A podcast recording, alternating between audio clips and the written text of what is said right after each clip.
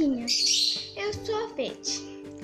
Chiquinha foi à sorveteria comprar um gostoso sorvetão com bastante cobertura de chocolate. Mas quando chegou à sorveteria, percebeu que tinha esquecido o dinheiro em casa. Então ele foi para casa buscar o dinheiro. Então ele voltou à sorveteria e pagou o sorvete.